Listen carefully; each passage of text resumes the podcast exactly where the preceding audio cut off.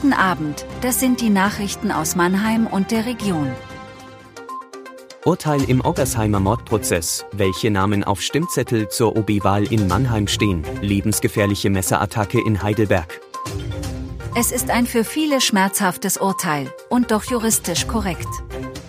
Der Angeklagte im Oggersheimer Mordprozess ist am Mittwoch vom Frankenthaler Landgericht freigesprochen worden.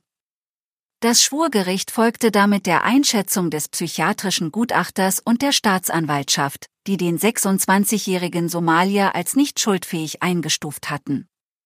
Der Angeklagte leidet unter einer paranoiden Schizophrenie und hat Wahnvorstellungen, die sein Handeln bestimmen.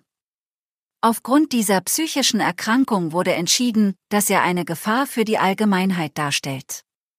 Für die Kammer ist es erwiesen, dass der 26-Jährige am 18. Oktober 2022 den 20-jährigen Jonas Sprengart und dessen 35 Jahre alten Kollegen Sascha Kraft in Oggersheim heimtückisch umgebracht hat.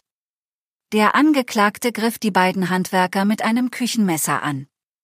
Marcel Kling attackierte er in einem Drogeriemarkt, der etwa 500 Meter entfernt war und verletzte den 27-Jährigen dabei lebensgefährlich. Wie lange der Angeklagte nun im Maßregelvollzug bleiben werde, ist noch nicht absehbar. Bei der anstehenden Oberbürgermeisterwahl in Mannheim am 18. Juni werden acht Kandidatinnen und Kandidaten auf dem Wahlzettel stehen. Dies wurde nach der Prüfung der eingegangenen Bewerbungen durch den Wahlausschuss bestätigt.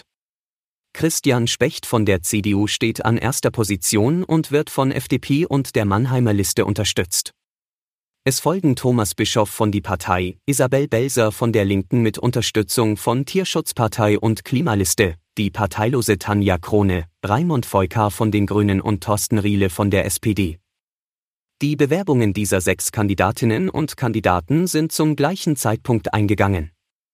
Die Reihenfolge auf dem Stimmzettel wurde daher per Losentscheid bestimmt. Auf Position 7 steht Ugur Czarkisch, der frühere Chef des Mannheimer Klärwerks, gefolgt von David Frei, einem Sozialpädagogen, auf Position 8. Zwei Bewerbungen wies der Ausschuss zurück, weil die Betroffenen bis Fristende nicht die nötigen 250 Unterstützerunterschriften bekommen hatten. Ein 37-jähriger Mann wurde in Heidelberg-Boxberg am Dienstagabend lebensgefährlich mit einem Messer verletzt. Ein 54-jähriger Mann steht unter dringendem Tatverdacht, den Angriff mit Tötungsabsicht begangen zu haben.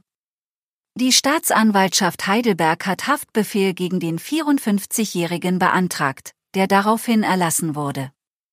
Der Vorfall ereignete sich am Dienstagabend gegen 22 Uhr vor einem Gebäudekomplex am Boxbergring. Der Beschuldigte griff den Geschädigten unerwartet mit Faustschlägen an, stach dann mehrmals mit einem Messer auf ihn ein und flüchtete. Das Opfer konnte sich in seine Wohnung retten und den Rettungsdienst rufen. Er erlitt lebensbedrohliche Stichverletzungen am Oberkörper, den Armen und im Gesicht und musste notoperiert werden.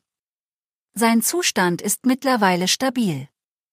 Der Tatverdächtige wurde vorläufig festgenommen und auf Antrag der Staatsanwaltschaft erging am heutigen Mittwoch Haftbefehl wegen des dringenden Verdachts des versuchten Totschlags und der gefährlichen Körperverletzung.